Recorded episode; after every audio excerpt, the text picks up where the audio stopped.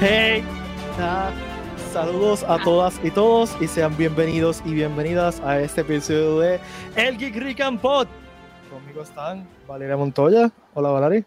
Guapa. y Ricky Carrión, productor ejecutivo de Puerto Rico Comic Con. Ricky, ¿cómo estás? Bien, ¿y tú? ¿Cómo está todo? Ahí, ahí. Sí. Sobreviviendo. Todos estamos les, en eso. Les saluda Pete Valle y pues Bienvenidos a este podcast donde hablamos nerderías, hablamos cosas randoms y nunca, nunca, nunca, nunca damos un review. Nunca. No sean reviews. Yep.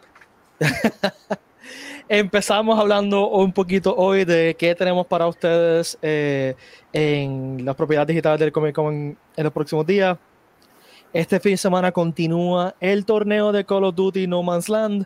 Eh, Sí. Están los octavos de finales, ¿verdad, Ricky? Comienzan los octavos de final este fin de semana y se pone más complicada la cosa. Quedan nueve países compitiendo.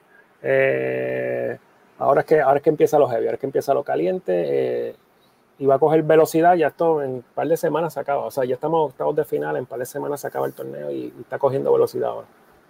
Sí, ahora que, que se pueden- está poniendo intenso. Sí. Sí. Recuerden que pueden seguir el torneo aquí por Facebook Live. Eh, es- es- este fin de semana empieza el sábado a las 3 de la tarde. A las si 3 mal de la no tarde. Sí, a las 3 de la Así que se pueden conectar. eh, está súper chévere. Lo van a pasar súper bien. Pueden hacer comentarios y, Sí. pues, y ver las cosas en vivo y, y ver gente. No gente. eh, eh, virtualmente matándose. Exacto. Eso es bien catártico a veces, ¿no? Está bien. Call of Duty. Sí, obviamente. Eh, entonces recuerden que el último sábado del mes, eh, en este caso va a ser el sábado 29 de agosto, tenemos el Cosplay Showcase at Home, que es básicamente un desfile de cosplay virtual donde hacemos un videito con las fotos y los videos que ustedes nos envían, los editamos y los enviamos, lo, pu- lo subimos por Facebook Live y por nuestro canal de YouTube.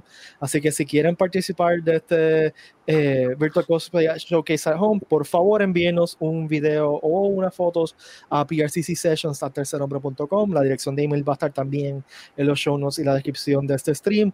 Así que no lo dejen para última hora porque ya estamos, ¿qué día es hoy? 18, 19, 20. 19, quedan 10 días. 19 ya. Yo sé que hoy es miércoles porque es el día que nos toca hacer el podcast, pero no sé qué día vivo.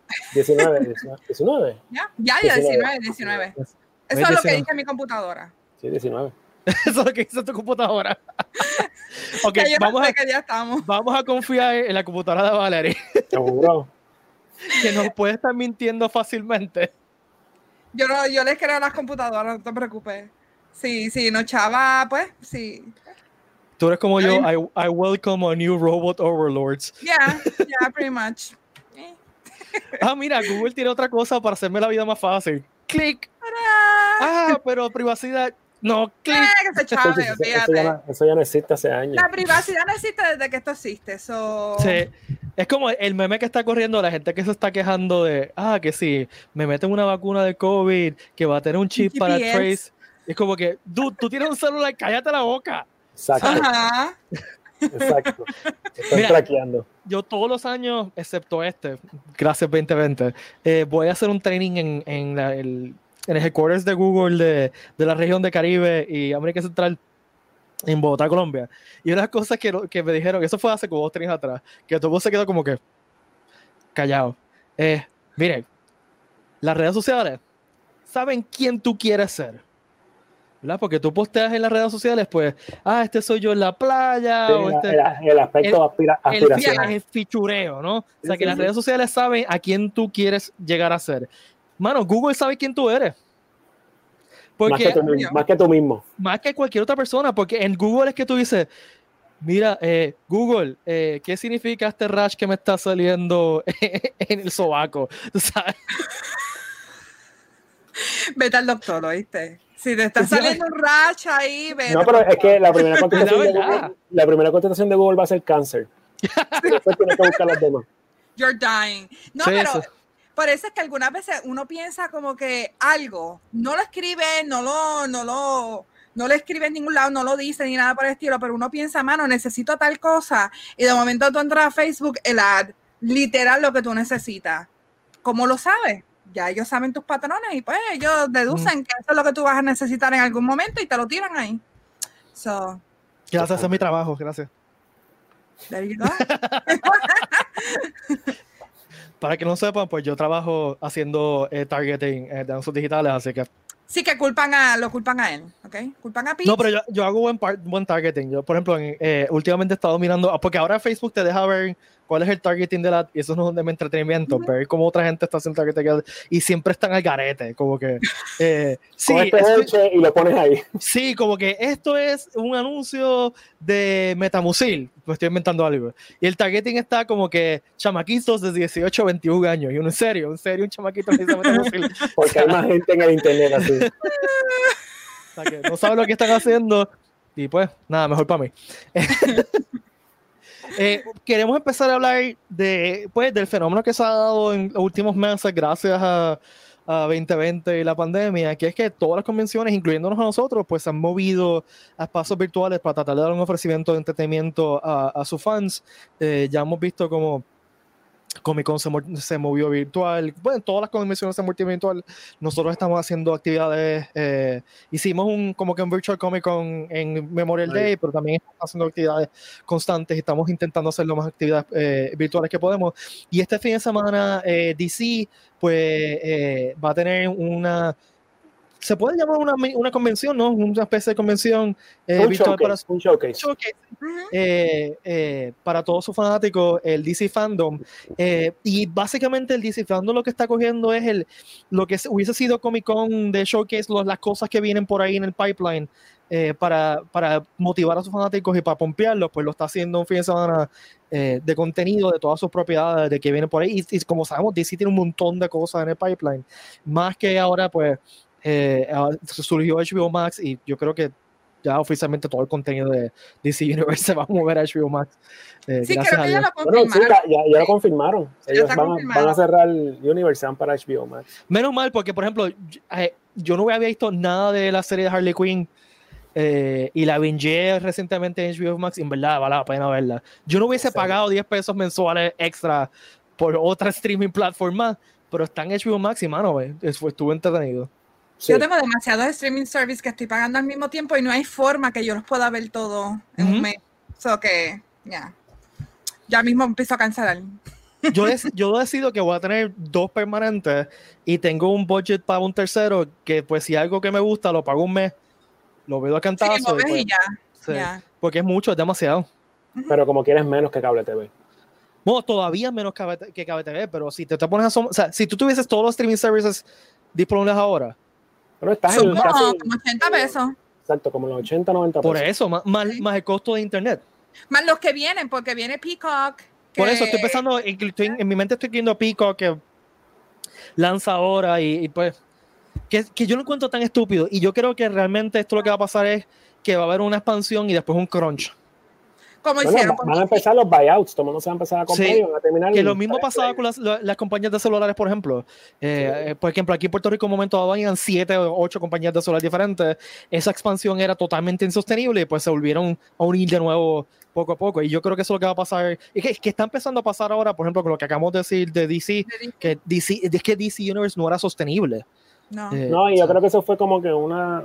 Creo, pero- a lo loco de que vamos a sacar esto así porque no queremos mezclarnos con nadie. Pero ellos dijeron que, que van a seguir con, con el DC Universe, van a seguir con el streaming service, pero va a ser más para cómics y para contenido. Lo van a usar para plataformas, exacto, para Sí. plataformas como si fueran Comixology. Eso es lo que Ya. yo O, entiendo. o- o Marvel, Marvel Unlimited es así también. Marvel Unlimited, como pues, tú Marvel. pagas una mensualidad y tienes acceso a, todo Marvel, básicamente. Eh, yo, Marvel, yo Marvel Unlimited, por ejemplo, yo pagué un fee de un año y pues puedo leer los cómics que me sacan los pantalones en la tablet, que no es- yo sé que no es lo mismo, gente, yo sé que no es lo mismo. Pero Claro. pues, no es papel y no cubre, no es espacio. Ya. Exacto. Mira, hablando de eso, este fin de semana fui a casa de mis padres por primera vez desde la pandemia y, Wow. y, y de, entre las cosas, mi mamá dice, hay unas cajas tuyas ahí, hay como cuatro cajas de cómics, mano, pero estoy dando cajas Beans. Pero son de los 90, ¿de qué años son? Son desde, desde que yo empecé a comprar cómics, desde media- mediados de los, de los 80 hasta los 2000. Porque Eh. que de, de los 90 para acá eso se dañó.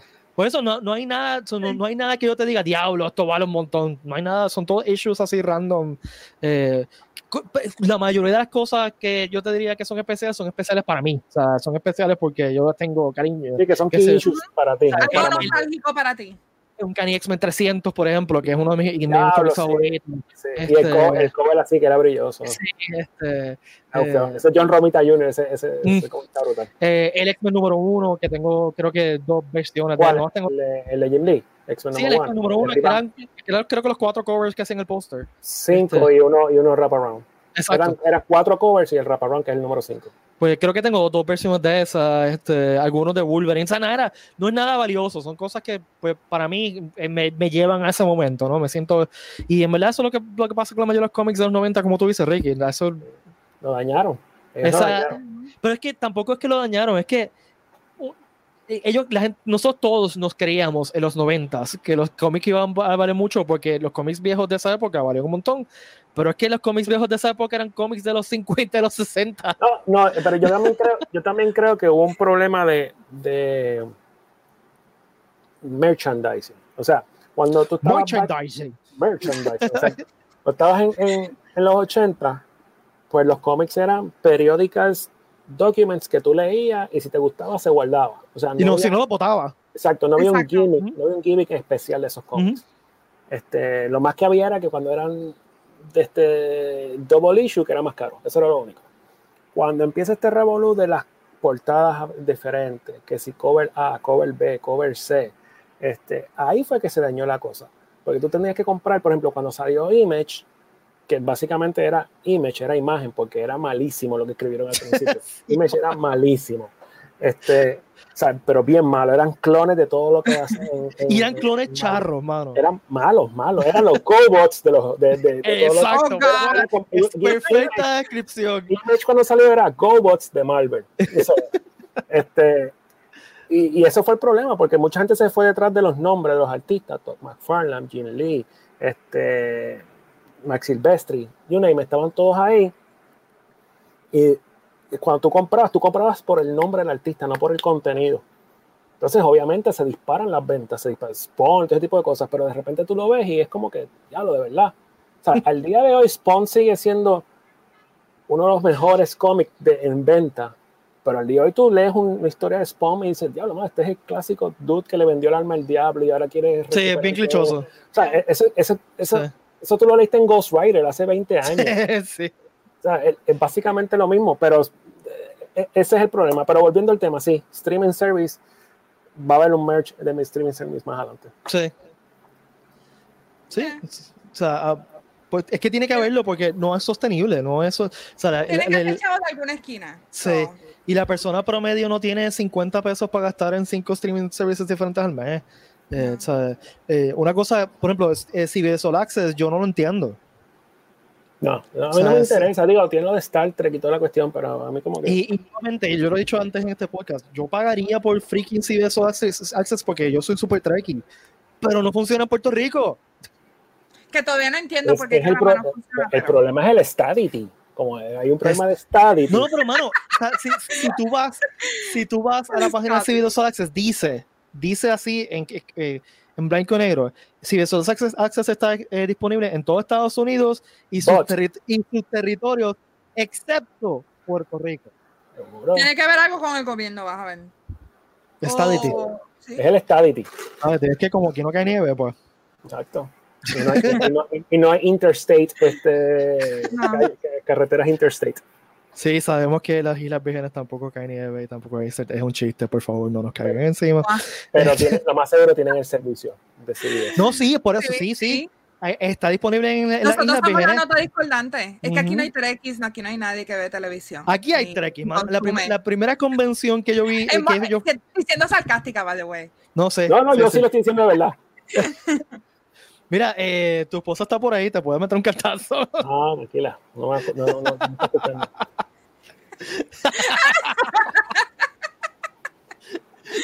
Es que la esposa de Ricky es de las mías también está aquí. Este, la primera convención que yo vine, fui, eh, fui en mi vida fue una convención en Puerto Rico, fue de Star Trek. Wow. Totalmente de Star Trek.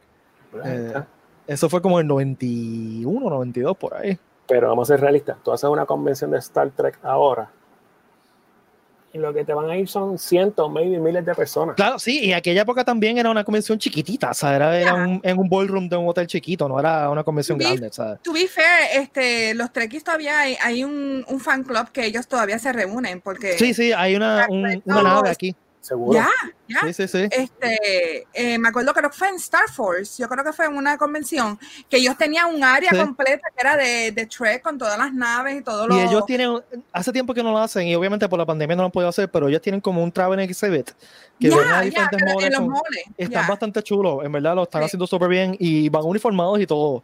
Y son serios, que es lo más importante. Sí, sí, serios, sí. que no son random people. Ya. Sí, son gente profesionales, Exacto, literal. son serios, son gente seria y cuando hacen una propuesta, they deliver. O sea, no, Sí, sí, no a mitad, ese tipo de cosas. Sí. ¿no? Sí. Ya, Y- ya. Pues un saludos, saludo- a- sa- saludos al fan club de Star Trek. Sí, saludos a todos ellos y mi respeto, ¿verdad? Porque lo están haciendo súper Ya. bien. Y, y yo los admiro un montón y, y son bien activos. Hacen Ujú. muchas actividades para la comunidad y eso está súper chulo. Sí, bien. charity Sí.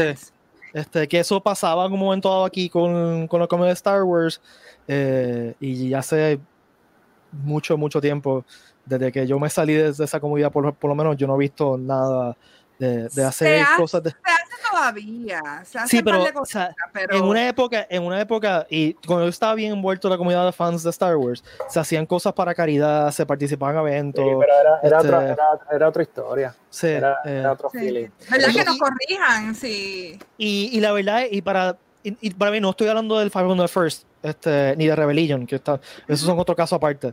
Eh, pero la verdad, la verdad, la verdad, es que es tan difícil mantener un grupo así, as- eh, Ujú. activo y, y haciendo actividades tan y tan y tan y tan difícil, porque eh, tú tienes, tienes que dedicar tu vida a eso. O sea, yo en un momento dado era parte del, del liderato del, del grupo de Star Wars de Puerto Rico y esa era básicamente toda mi vida social era alrededor de eso. Eh, porque es planificar eventos y montar eventos y, y mover la gente. Y una vez nosotros, el grupo, ese grupo se cansó, que tratamos de pasarlo a otra próxima generación, no había Eso quien pasa. pasársela. Y eso pasa, en- eso pasa en casi todas las organizaciones cívicas, no, no, no solamente de fans. Eh, mis papás, por ejemplo, son ambientalistas y eh, en un momento dado trataron de levantar un grupo eh, en Mayagüez de una organización ambientalista específica y no se pudo porque no había el support de otra gente. O sea, tú no puedes hacer esto solo. Sí. Eh, Sí, eso pasa. Ese, ese es el problema mayor, el, el- el- el heredar lo- lo- los procesos. ese pas- el- pasar esa antorcha es bien difícil. Y si tú logras hacerlo, pues aseguras que la organización que se, que se quede viva. Si no, pues se murió. Este, y nada, un saludito a todos los Puerto Rico Jedi Outcasts que están allá afuera, eh, especialmente a Emilio, que sé que está escuchando. Eh, Ese Y- es the, the ultimate one. Ese eh, eh, y Emilio, tras de ser Emilio historia- Skywalker, como el final Sí. de, de Star Wars. Emilio, tras de ser el histori- historiador de, de Comic Con, también es historiador de aquel grupo que se llama Puerto Rico Jedi Outcasts, que estuvo activo a principios del siglo XXI. Eh, eh, Convenciones eh, virtuales. Ahí iba, vamos a volver de nuevo al tema, porque nos fuimos totalmente. Yo empecé a dar clases esta, a esta semana y una de las cosas que le dije a mi grupo es: Mira, gente, yo me tiendo a ir en tangentes largas. Si me, se, se aburren, me dejan saber. Este, porque no es lo mismo. En videoconferencia no les puedo ver la cara de aburridos, así que. sí. Este, ok, Virtual Cons. ¿Cómo tú estás viendo esto en la industria, Ricky? ¿Qué tú has visto por ahí? ¿Qué, qué te están diciendo otra gente, otros organizadores? Eh, mano, está paralizado todo. Eh, pero, o sea, la industria se está moviendo a eso. Ya New York Comic Con la semana pasada anunció que no va a pasar. Ese era como que el último anuncio que faltaba de este año. De las grandes, sí. Sí, el de New York Comic Con, que van a hacer lo que hicieron esta semana en Metaverse, lo van a volver a hacer ahora en, en octubre. Yo, en el caso, nosotros hicimos el Puerto Rico Comic Con Sessions, que era una versión online. Yo lo que pienso de las virtuales es que hay que, hay, hay que consumirlas una a una y ver lo que es. Yo no creo que vaya a sustituir los eventos presenciales. Claro. Ojo, el problema puede surgir cuando se vuelva a trabajar en eventos presenciales, como las marcas y o eh, participantes tipo DC, tipo Marvel, tipo Disney, quieran regresar al formato presencial. Si de repente ya tuvieron éxito en la manera virtual. Y me explico. Si tú vas, si tú ves un o sea, D23, lo pueden hacer fácil online. porque eso es poner el stage y todo el mundo hace los anuncios, incluso es mucho mejor porque no tienes que ir, viajar, montarte en un avión y ver todo el tipo de cosas. Este, y, y, la preocupación que hay ahora del lado de acá de los organizadores es qué va a pasar después que esto vuelva a la normalidad, cuál va a ser el formato, cuál va a ser la forma, la conversación con estas marcas y decirle, mira, este, te, regresamos a los eventos presenciales y las marcas van a decir, pero eh, si no me cuesta nada montar esto o me cuesta una porción de lo que me cuesta montar un booth y, lo, y mucha gente tiene más acceso a este video y lo puede accesar en cualquier momento. Why bother? So, lo que se ha hablado es no sustituir la experiencia completa. Es simplemente mantener el fandom vivo, mantener eh, al, al, al, mercado vivo y detrás de las marcas sin darle la experiencia completa. Primero porque no se puede, tú no puedes hacer un evento presencial que, o sea, no es lo mismo. Tú ves los paneles, por ejemplo, lo de Zack Snyder que hubo hace como tres semanas, que sí. fue el mismo fin de semana de, de, de San Diego. Eh, yo vi parte.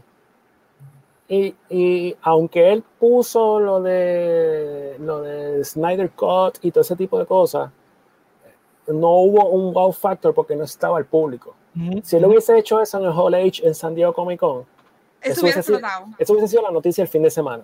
Claro. Yeah. Entonces, cuando tú ves el video, primero que los hosts, la, las muchachas, I'm sorry, que no sé, estaban súper apagadas hablando con él. Y cuando él pone eso de Snyder Cut, que yo vi el video, ninguno de los que estaba en pantalla reaccionó como que, diablo, esto va a estar brutal. O sea, la, yeah. reacción, la reacción fue ah, contra qué cool. O sea, falta ese, ese aspecto de fanático que todavía no se tiene en, en, en, en este tipo de environment virtual. Yo es creo difícil que eso, también. Definitivo, totalmente difícil. Yo creo yeah. que está, no, no, es imposible, pero es bien complicado. Es que eh, esa energía que uno tiene de estar en vivo con otra gente que le gusta lo mismo que tú, que a ti, y entonces este, todo e, ese build up de energía no lo vaya online, o sea, no, realmente es bien difícil de, de recrear sí. algo así online. Es como, como ver una película, qué sé yo, un, una premiere de Star Wars con un chorro fanático. Eso mismo iba a decir. Este, a yo que fui a ver las últimas dos películas, las fui a ver eh, en la premier con un montón de fanáticos, el, el uh -huh. literal, completamente el cine lleno de fanáticos de Star Wars, de clubs y, y, gente, organizaciones que son de Star Wars. Y la energía que, que, tú, que tú eh, veías era diferente, o sea, y, y, veías la película y tú veías la gente gritando y tú tenías que gritar también. Uh -huh. Igual cuando Avengers Endgame, si la gente estaba emocionada y gritando, sí. ese, ese era todo el Sí, hay un video que se hizo viral de la gente gritando. El mejor ejemplo es eh, Captain America, Avengers. Uh -huh.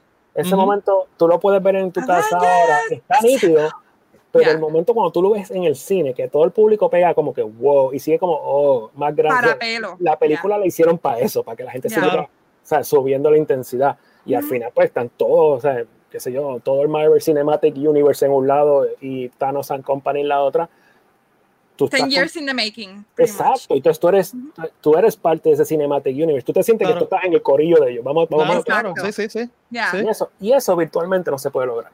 Yeah. Ese, ese, detalle, ese feeling virtualmente no se puede lograr. Uh -huh. Otra cosa que está pasando es que están saliendo mucha, mucha gente que está haciendo un montón de cosas a la misma. Mismo fin de semana, X, Y, todo el mundo, todo el mundo tiene algo. Es bueno, pero las expectativas de los que lo promocionan deben ser mucho menores. No sé si me explico. O sea, tú sabes que tú tienes un evento como New York Comic Con que el claim de ellos son 200 mil personas uh -huh. durante el fin de semana. Más la, la, parte mediática que reacciona a X cantidad de personas. Si tú tienes un panel y el panel no genera 20 mil views, para ellos maybe no es lo que estaban esperando. Maybe esperaban 100 mil personas viendo ese tipo de cosas. Y yo creo que cuando uno está bregando con este nuevo sistema, yo creo que uno tiene lo primero que tiene que hacer es bajar las expectativas. Bajar sí, todas las expectativas. Sí, hay que manejar las expectativas, sí. Esto es, mira, esto es, nuevo, aquí nadie sí. sabe lo que va a pasar. Si lo está viendo una persona, ganamos. O sea, si, si, lo está viendo una persona, nos quedó brutal. Eh, y, y, hay algo de eso también. Hay, hay algunas personas que están enfocándose en, en general el, el, viewership, porque el viewership no sube, ese tipo de cosas. Y es que, man, tienes que bajar la expectativa, tienes que bajar la expectativa. Hay mucha gente haciendo un montón de cosas allá afuera eh, del tema Creation, de la gente que hace los eventos de Supernatural y, uh -huh. y, ahora está haciendo Stranger Things, ese tipo de cosas, que no son convenciones, son más meet and greets. Uh -huh. este, ellos se están metiendo también en el tema y están haciendo con heavy hitters. Hay gente que está con A-listers están participando. Otra cosa es el, el miedo a la tecnología con los talentos importantes. Eso también va a pasar. Por ejemplo, este, yo he hablado con mucha gente y muchos eventos tú dices, diablo, lo pueden hacer, o sea, pueden tener a Chris Evans en un QA. Y la contestación es, no lo queremos hacer ahora porque no sabemos si la tecnología nos va a funcionar, no sabemos si podemos aguantar el bandwidth y si se nos cae la señal, el tipo no va a estar disponible nuevamente. O sea, hay mucho riesgo detrás de, de la tecnología que todavía no, no, se cogen ese empuje porque digo, ah, pues yo le, tengo a Chris Evans, Chris Evans me va a cobrar por esa hora. Claro. Pero si me va a cobrar por esa hora, yo necesito que sacarle lo posible esa hora. Si no lo saco, ¿qué va a pasar? esto no es como que un redo, le ponemos, vamos a empezar de nuevo a grabar, esto es one shot. Entonces hay, hay un poco de preocupación también con eso, con, con, con el, el, el, el, retorno de inversión con los talentos.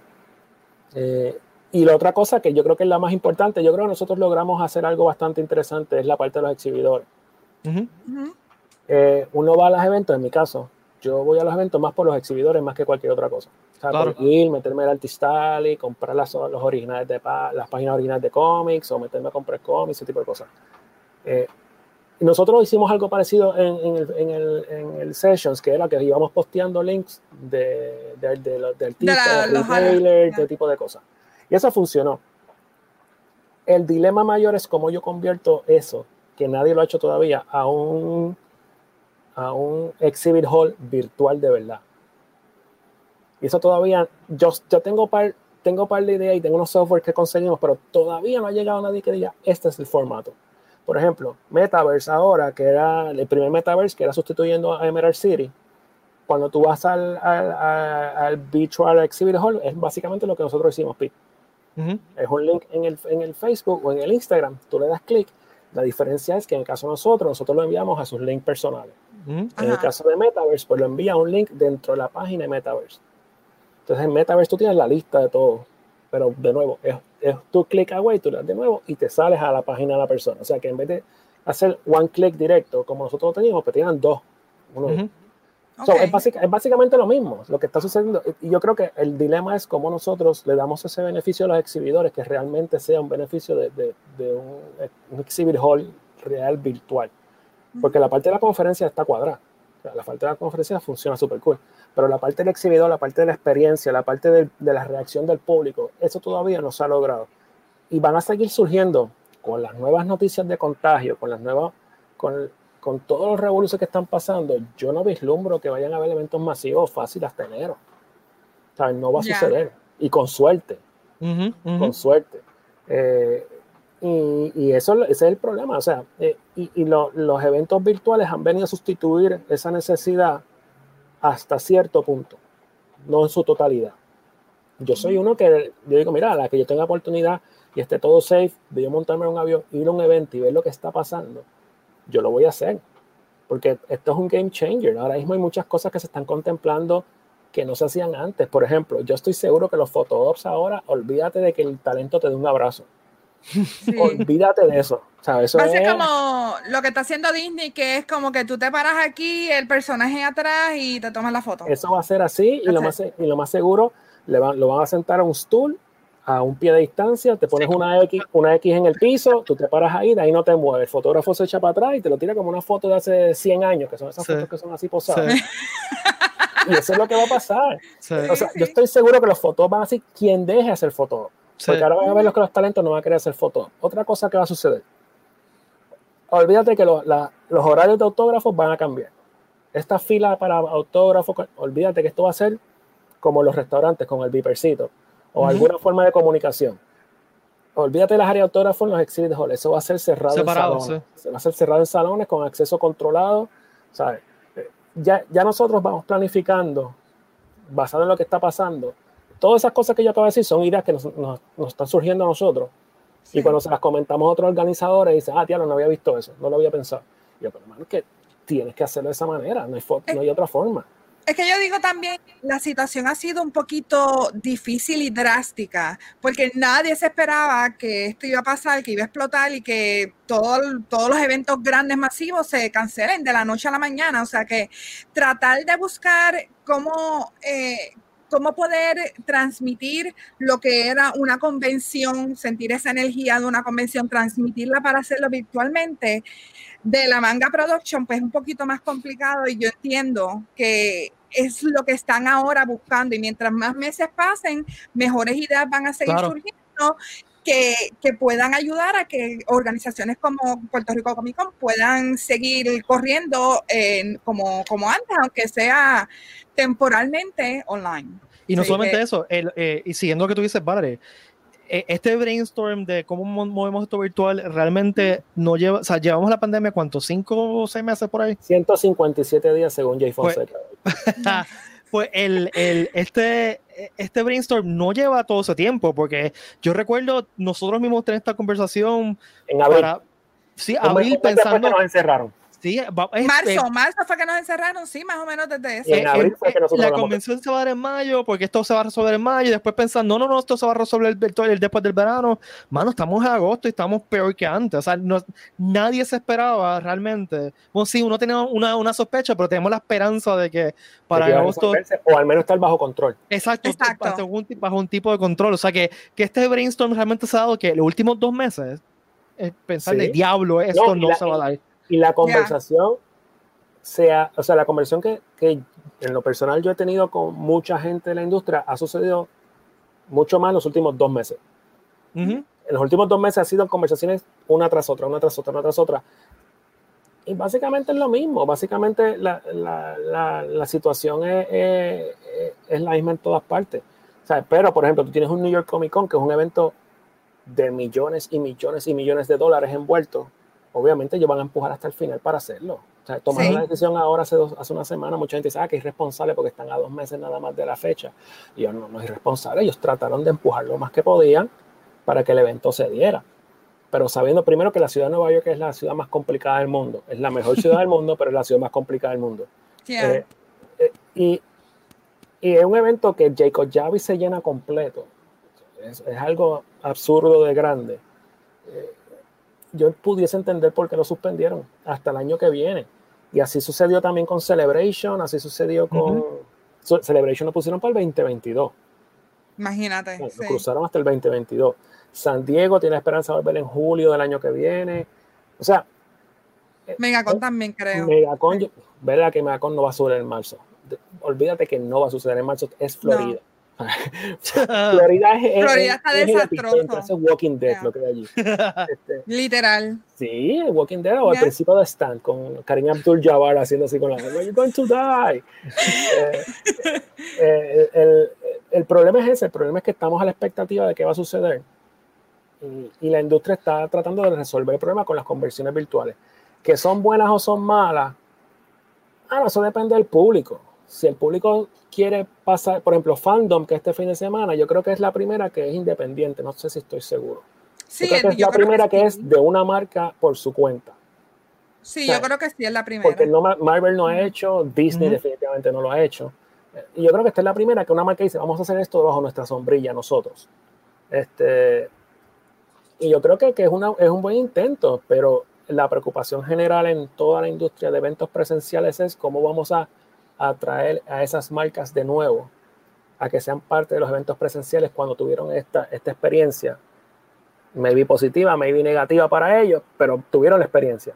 va a tener que ser un evento híbrido. Ya nosotros estamos contemplando para el 2021, para el evento de nosotros, que todos los paneles se van a transmitir online. Aunque sean presenciales, todos se van a transmitir online, porque si tú no quieres estar sentado a una persona, lo puedes ver desde una esquina del centro de convenciones en tu celular. Ya. todo, ya estamos haciendo unos cambios. Este, Obviamente ya no van a haber 2.000 sillas en el ballroom, van a haber mil y pico, o sea, las sillas van a estar todas separadas. Eh, estamos contemplando asignar sillas por persona, o sea, si tú compras un boleto, este boleto te da esta silla. Esta silla es tuya durante todo el fin de semana, o sea, nadie se puede sentar en esa silla. Eh, o sea, se están contemplando cosas que sean experiencias más personales que tú las customizas. Dice, yo creo que mi evento sea de esta manera y porque quiero mis beneficios de seguridad, estos son lo que yo quiero hacer. Y por ahí va la cosa, por ahí va la Eso cosa. está interesante, en verdad. Eh, eh, yo creo que es lo que tú dices, es mucho más personal que, que, cada persona, si vas a ir a estos paneles, ya tú confirmes que vas a ir a estar en estos paneles, esta va a ser tu silla, siempre va a estar tu silla, nadie se va a sentar ahí.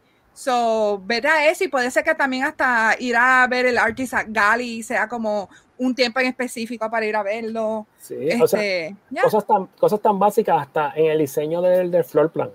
Nosotros estamos diseñando un floor plan ahora y eso me consta que lo están haciendo otros eventos, eh, sobre todo Estados Unidos, que nosotros estamos tratando de ver cómo se dirige el tráfico del público caminando dentro del evento.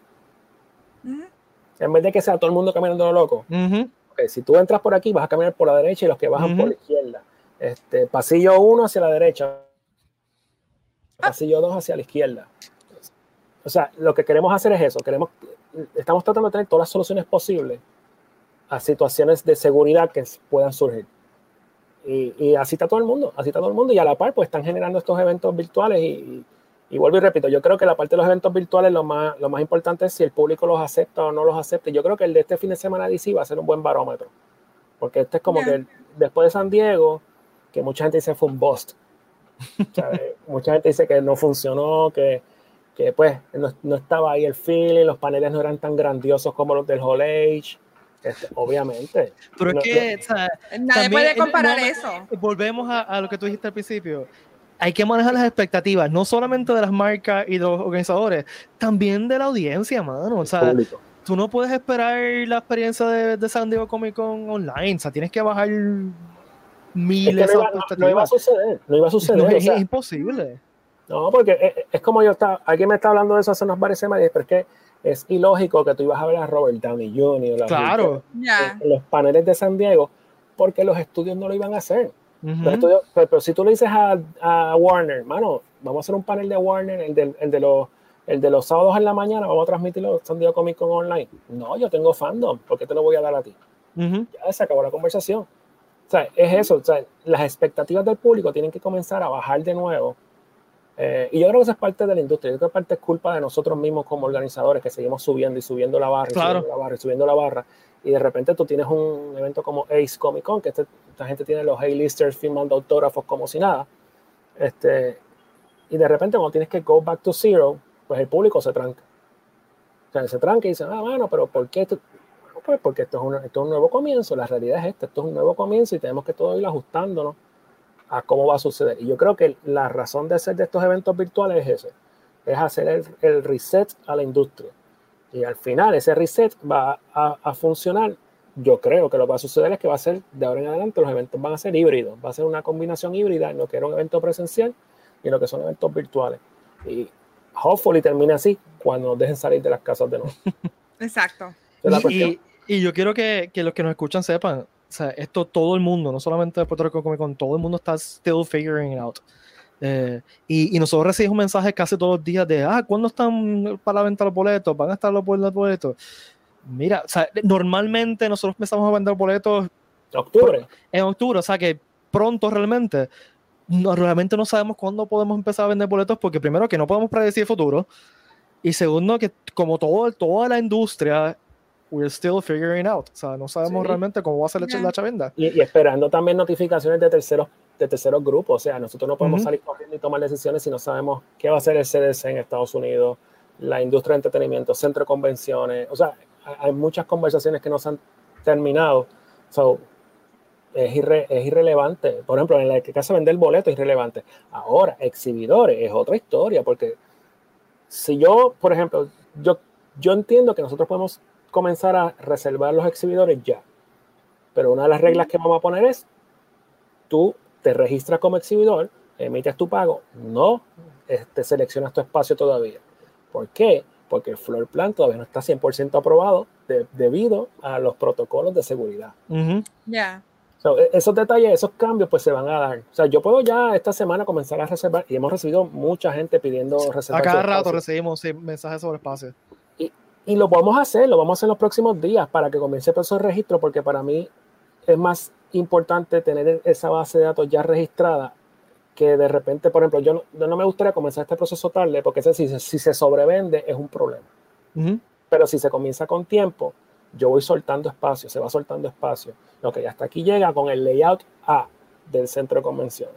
Este centro de convenciones me aprueba el layout A, pues se acabaron los espacios ah, me das un layout B que tengo espacios más cerca, pues entonces abro más espacios para el registro. pero eso no se puede, eso, o sea, esto va a ser, esto va a ser así por, por varios meses, eso va a ser así Sí. por varios meses y, y yo creo que el, el, el problema mayor es ese, los eventos virtuales llegaron para cubrir una necesidad, pero cuidado que esa necesidad se convierta después en un problema de los eventos este, físicos, Presencial. los presenciales. Sí. Eh, porque hay mucho layoff en la industria de entretenimiento. O sea, Claro. en LinkedIn hace poco abrieron un, un- un post de, de gente, de los booking agents que han sido cesanteados. Ya. Wow. Y hay cientos y cientos de personas diciendo a mí me sacaron, y me sacaron, y me sacaron, y me sacaron. O sea, porque no hay para buquear talentos. O sea, los talentos están en sus casas. Y muchos de estos Zoom que hacen los talentos por su cuenta. No es que el booking agent le dijo, mira, hazlo. Son ellos que se llaman y lo hacen y se entretienen haciéndolo. O sea, que también hay un poco de descontrol de- detrás de eso, que ahora es más complicado la conversación. No hay una organización para eso tampoco. No, ahora los booking agents están enviando emails, mira, estamos buqueando talentos para Zoom y Virtual Panel, ese tipo de cosas. Pero, mano, yo, yo lo que pienso es eso, yo lo que pienso es que las conversiones virtuales van a crear el nuevo formato que va a suceder en las presenciales en los próximos dos años. Fácil, fácil, fácil. Ya. Yo creo que lo que la gente puede hacer es que, mira, protéjanse. Para mientras más rápido esta pandemia se acabe, mucho mejor va a ser para las organizaciones, para las convenciones que puedan volver otra vez a la normalidad, que realmente la normalidad va a ser completamente diferente. Pero, ¿verdad? ¿Me entiendes? Protéjanse, quédense en sus casas si no tienen que salir y hagan lo posible para que esto se acabe lo más rápido posible. Y, y no, no solamente eso, también apoyen las convenciones, o sea, la- Sí, la- las convenciones virtuales. No solamente a nosotros, a todas. eh, porque eh, eh, la industria está tratando de sobrevivir eh, en un momento súper difícil. Eh, y pues si no las apoyan ahora, pues no va a haber en el futuro. O sea, Exacto. es tan sencillo como eso.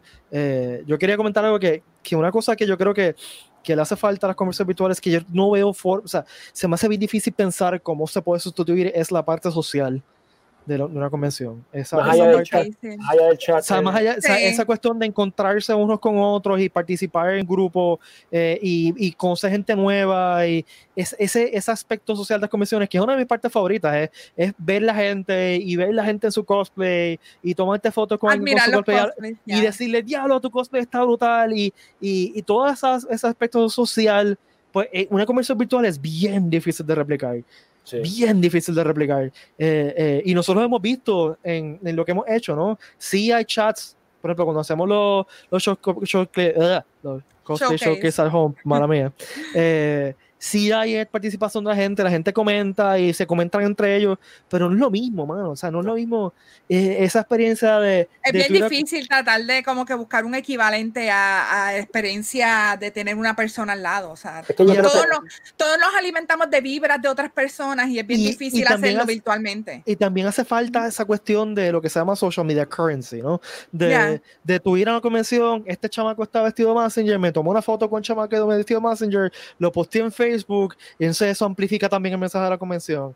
Este, eso también es porque o- obviamente no te vas a tomar una foto, está el Facebook Live corriendo, tú te tomas la foto. tipo, No, exacto. O sea, ha- hay muchas cosas que complican. O sea, eh, y es como yo digo, mano, el público de nuestros eventos, no el Comic Con, de todos nuestros eventos, de por sí, en su mayoría, vienen con una máscara, ya sea Stormtrooper, ya sea, o sea, Sí.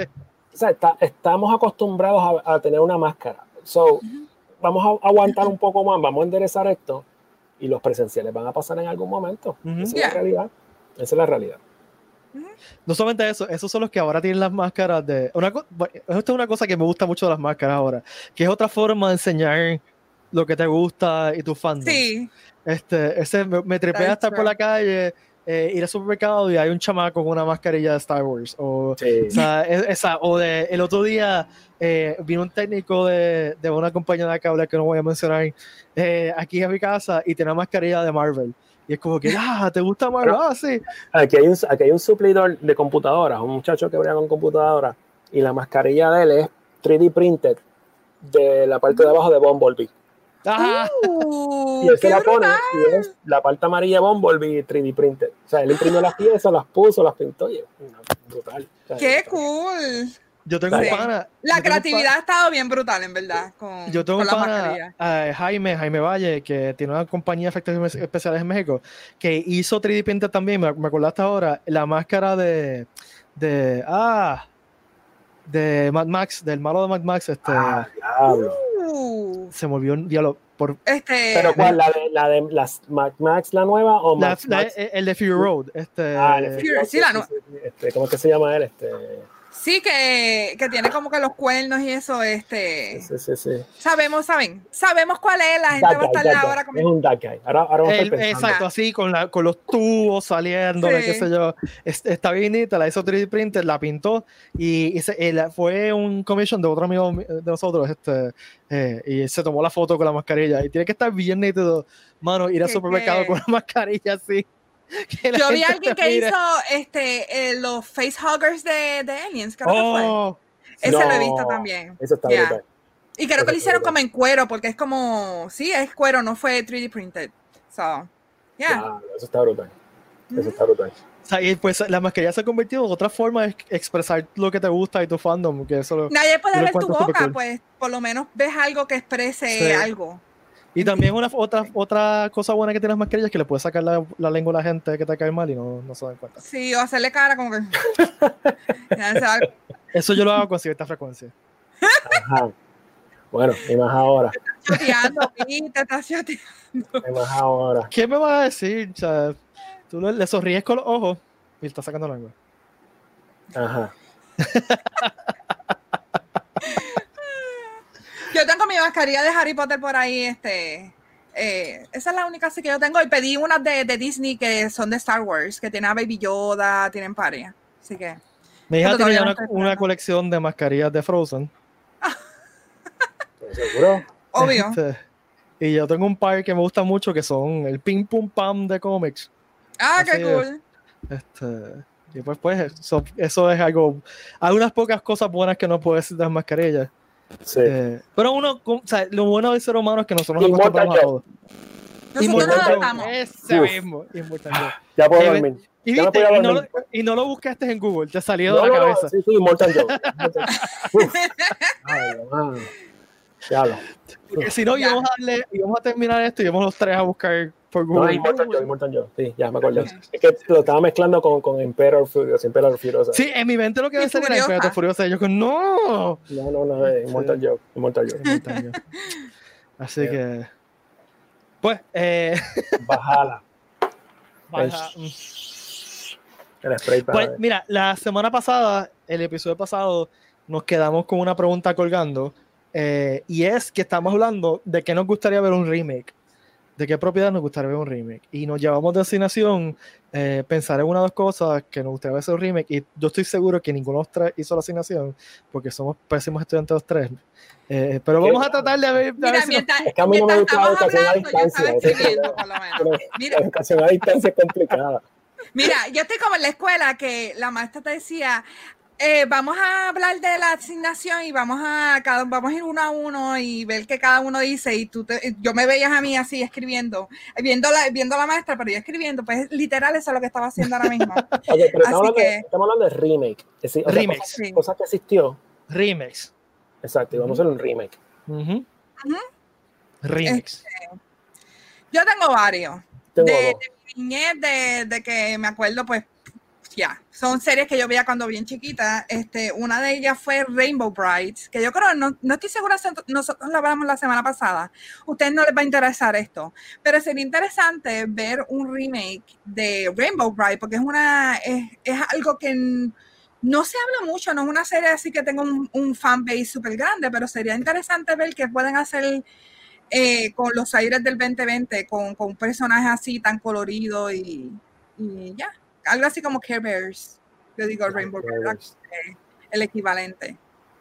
Este, lo otro que yo puse, estos, estos video games, eh, que es lo mío, pero me encantaría y estoy suplicando a Nintendo hace muchos años que haga un remake de F-Zero. Diablo, Oh, F-Zero brutal.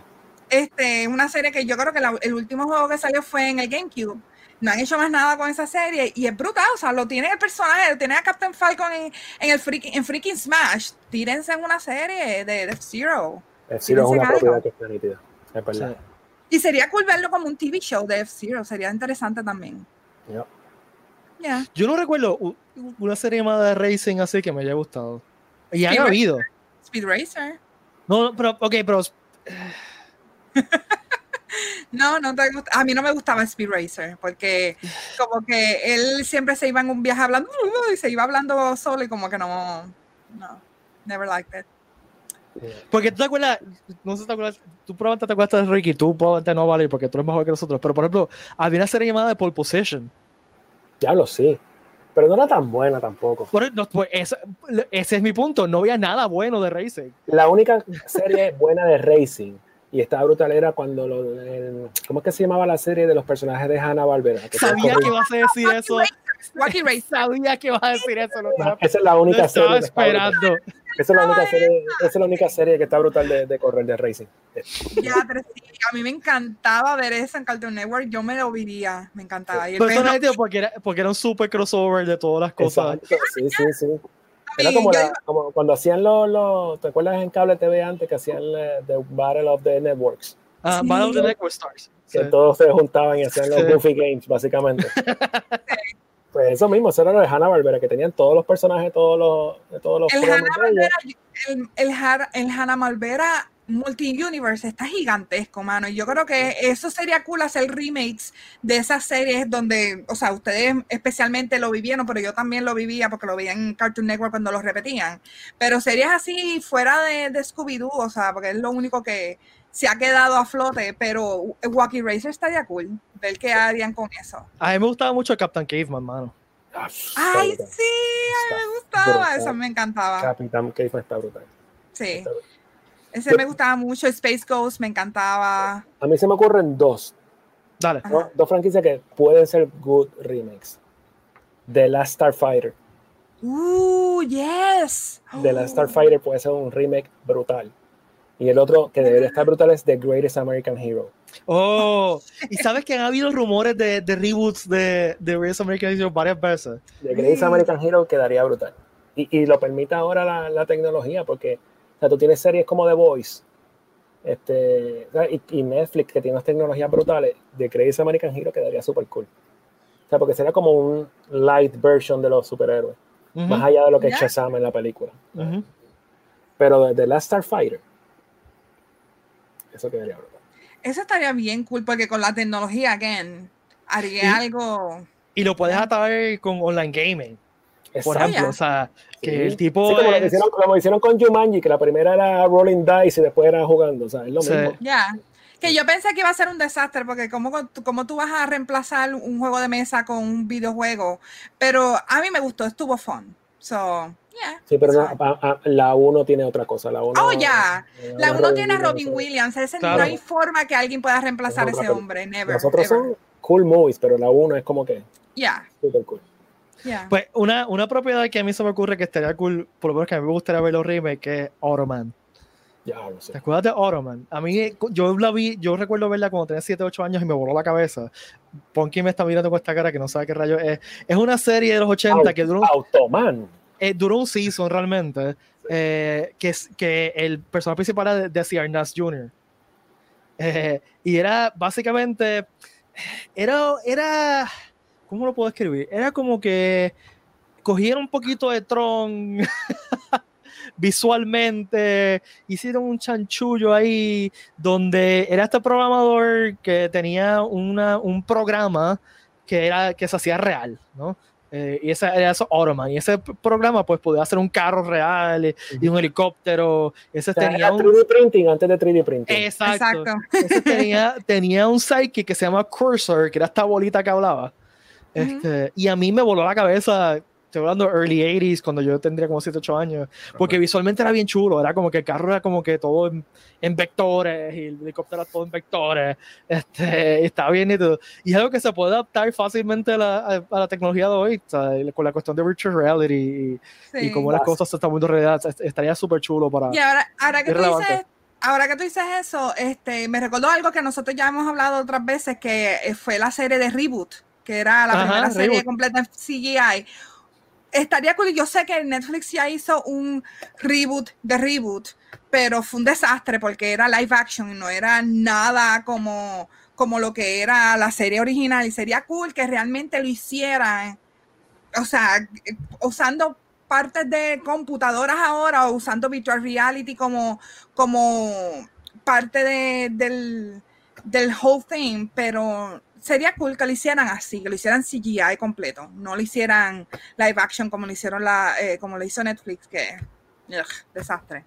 Bueno. Este, y ahora que estás hablando de series así viejas, yo pensé como un reboot de, de Night Rider. Hicieron uno. Ah, ah, Hicieron, han uno, yo me acuerdo que era, que era como un team, yo me acuerdo de eso No, los no, no, 90. no, no, no. Era un ese. El Esta es- no, pero no, no, pero es que ha habido varios, Ricky. Estaba ¿En Team- serio? ah, estaba Team Knight Rider, que es el que dice eh, Valerie. Ese Sí. también intentaron un Sí, reboot pero con eso, no es un reboot. El Team Knight Rider, entre comillas, es como un, es un Era un, spin-off. era un Era un spin-off, era un spin-off. era Era un spin-off. Entonces Ajá. después intentaron hacer un reboot con Michael Knight como que en el futuro, donde él tiene que robarse el módulo de Kit y lo pone en un carro. Ese es Eh, el creo que Mustang. es- ¿Qué? Es el del Mustang, que no es un... No, que no, no, es no, no, un- no, no ha llegado el de Mustang todavía. Este, este- ese era, se llamaba Night Rider 2000, algo así, no chaviéndose. No Que acordaba era, fuera, era un, uno de estos Made for TV movies que, su- que eran un pilot también. Entonces acababa con Michael Knight en el carro. Este, y entonces tú está el del Mustang el que tú dices, que es- era un chamaquito que supuestamente era el hijo, como que el hijo bastardo de Michael Knight. Sí. Este, que te- lo que tenía era que el, el Mustang como que se podía transformar en otro carro. Que ese es el más reciente. Sí, pero es un backstab. O sea, Knight Rider es un Pontiac. ¿sabes? No, Y- totalmente, Y, y brincar a. Ford, porque es un Mustang, ese es como que el backstab más grande. ¿sabes? Sí. No-. O sea, tú estás brincando de GM a Ford, que son las dos Y, americanas. y Tú si mal no recuerdo, la voz de Kit era Val Kilmer. Ya. En, esa, Sí. en ese reboot, la voz de, de, de, de Kit era. Val Kilmer. Yo la única que me acordaba era la, la serie que vino, con- creo que fue como en los 90, que era como un equipo, que cada uno tenía como Sí, que que un era- tipo de Night Rider, como un tipo de, de Era- unos tenían motoras, otros tenían carros normales. Esos Team. Rider, que era, que era de la época de, de, los- de, las- de las series de televisión de, de acción que eran sindicadas, como, Ah, como ya. Hércules y Cena y Cleopatra. Sí. Baywatch y toda esa cosa así. Este, este, y pues eso duró como dos o tres seasons, si mal no recuerdo. Y no duró mucho. Este, y era un avión también en vez de un camión. Sí, sí. Este, sí, eh, o sea que han habido varios, varios intentos. Eh, yo no sé, es que Night Rider es de esas propiedades que es tan ochentosa, mano. Bien O difícil. sea, eh, eh, Kit es un Pontiac Transam. Sí. O sea, ¿Sabe? visualmente, si tú ves cualquier otro carro, no es lo mismo. Saluditos a mi tía que ya tenía un Exacto, es como el- Trans Am y es como el carro es de Back to the Future. ¿eh? O sea, Exacto, es, es es como, como el DeLorean. Es como Sí, un sí, DeLorean. sí. La guagua de A-Team, que en la película tuvieron que poner la guagua del 81. O sea, Claro, sí, porque es que si no funciona. desbarataron al principio, pero la guagua de 1981 salió. O sea, Sí. ujú. o sea, ¿qué, qué es eso? Necesitar, necesitar, los carros son protagonistas. Es como, ¿te acuerdas Ghostbusters el, también. Ghostbusters que Ghostbusters. hicieron. el remake? eh, No me cuál fue. Hicieron un remake que no era muy bueno, pero estaba bufeo de Starsky and Hutch. Ajá, que no- Ay, el sí, tipo, yo el me tipo acuerdo. tenía un gran torino. sí, O sea, sí, sí. digo, estaba no- dated, estaba dated un poco, era más, más o menos en el pasado, pero ese gran torino es más viejo de cuando tiraron. O sea, Ya, ya. que, que tenían los carros, los carros son importantes. Y ese es el problema. en En, en esta propiedad los carros son personajes también. Exacto, tú, tú tienes un Night Rider que para colmo habla. Es que literalmente es un personaje. No y lo cambias por un Mustang, es como que, diablo, tú no haces eso. Sí. Tú no haces eso. Ya. Yo tengo que, yo me acuerdo que eh, mi hermano tenía, eh, tenía a Kitty, tenía a, los tenía a los dos, tenía eh, los muñecos. Y nos poníamos a jugar ya. Sí, a- acuérdate que en los 80 Night Rider era un boom gigantesco. Era una cosa exagerada. Por lo menos yo me acuerdo, chiquita, jugar con Bueno, Night aquí, en, aquí en Puerto Rico Night Rider era prime time. Sí. Sí. Night Rider Bueno, Y Al punto, mi tía tenía un Transam y yo le decía que era Kit. era feo la y era incómodo por twist que llave. ven- las vendían en Pep Boys, las lucecitas que se las ponía. Mi tía tenía un Pontiac Firebird blanco y en mi mente también era Kit.